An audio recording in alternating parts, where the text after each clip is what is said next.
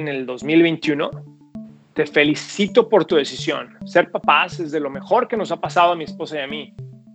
Pero una cosa que debemos pensar es en los costos de tener un hijo o una hija. ¿Sabías que aquí en Estados Unidos un parto te puede costar en promedio unos 12.500 dólares?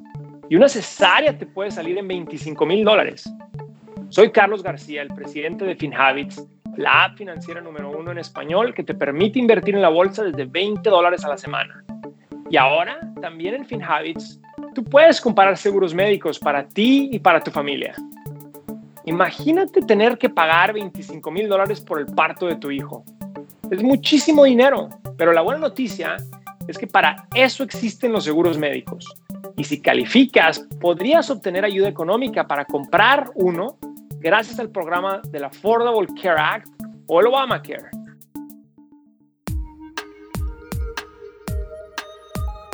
FinHabits presenta Hábitos Financieros. Para hablar de este tema, hoy tenemos a Alberto Villar, nuestro agente de seguro de salud aquí en FinHabits, con licencia en ciertos estados.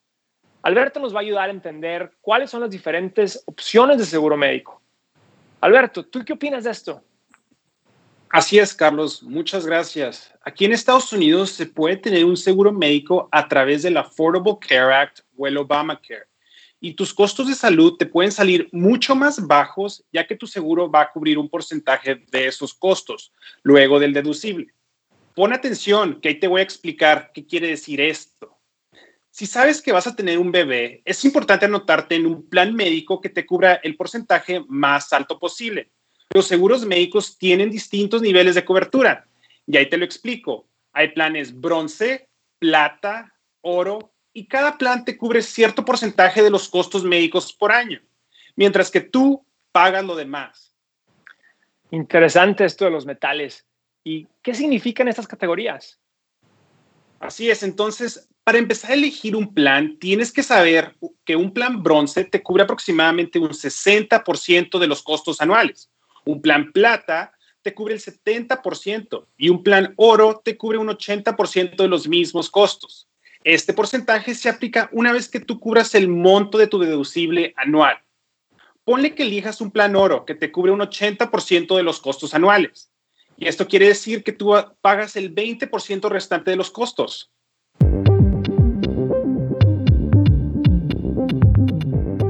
Ahora puedes monitorear tu cuenta bancaria vinculada a FinHabits con Money Insights, una herramienta que te envía alertas a tu móvil para que cuides mejor tu dinero.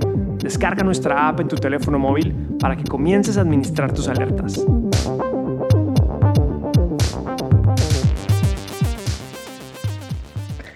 El deducible es el monto que pagas cada año por la mayoría de los servicios médicos o medicamentos elegibles antes de que tu plan de salud comience a compartir el costo de los servicios.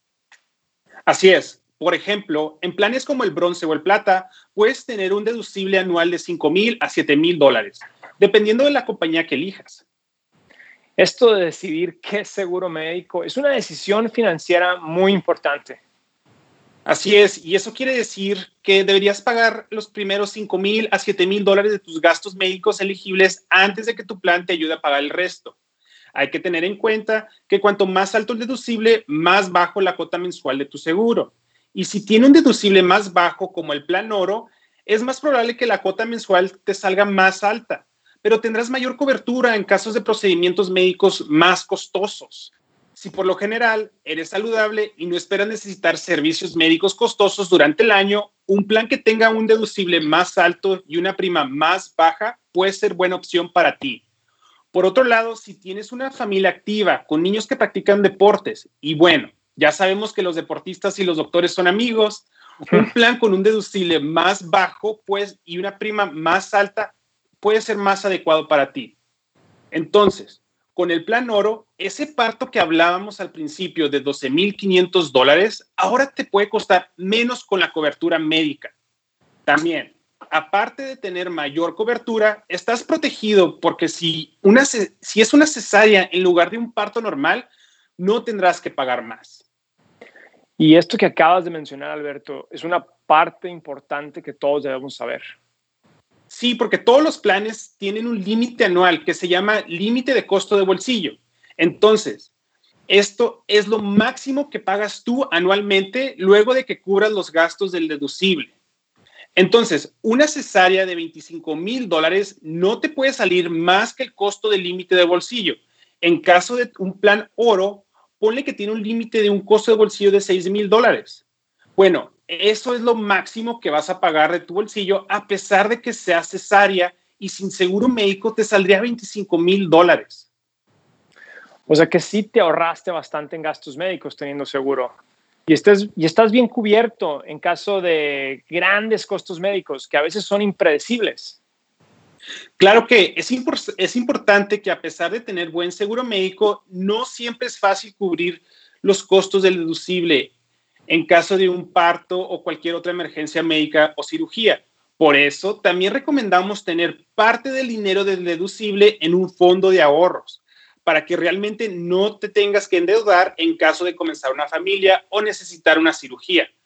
Recuerda que en el caso del parto, siempre es importante asegurarte que tu doctor o el hospital tome tu seguro médico. Quiere decir que tienen que ser parte de la red o el in-network. Muchísimas gracias por toda esta información, Alberto. También recuerden que en finhabits.com diagonal seguros, ustedes pueden comenzar a ver si califican para un subsidio. Nuestro equipo de agentes con licencia te puede ayudar a comparar los planes de seguro. Muchas gracias. Gracias por acompañarnos en este episodio de Hábitos Financieros. Soy Carlos García de FinHabits. Este podcast es producido por FinHabits Inc., Giovanni Escalera en producción y edición, Adal Gutiérrez en guion. La información de este contenido es proveída por FinHabits Inc. y tiene un propósito educacional e informativo únicamente. FinHabits Insurance Services, como FinHabits Advisors, un asesor de inversiones registrado en la SEC, son subsidiarias de FinHabits Inc.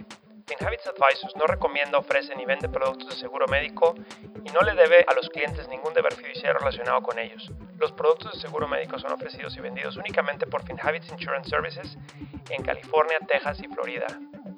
FinHabits Insurance Services no es un asesor de inversiones registrado en la SEC y por lo tanto no tiene ninguna obligación fiduciaria al recomendar, ofrecer o vender productos de seguro médico. Se aplican términos de servicio y tarifas adicionales al comprar productos de seguro médico de FinHabits Insurance Services. Tanto FinHabits Insurance Services como su empresa matriz FinHabits Inc. reciben una compensación de las compañías de seguro o socios de seguro por referencias de clientes y o compras de seguro de salud por parte de los clientes.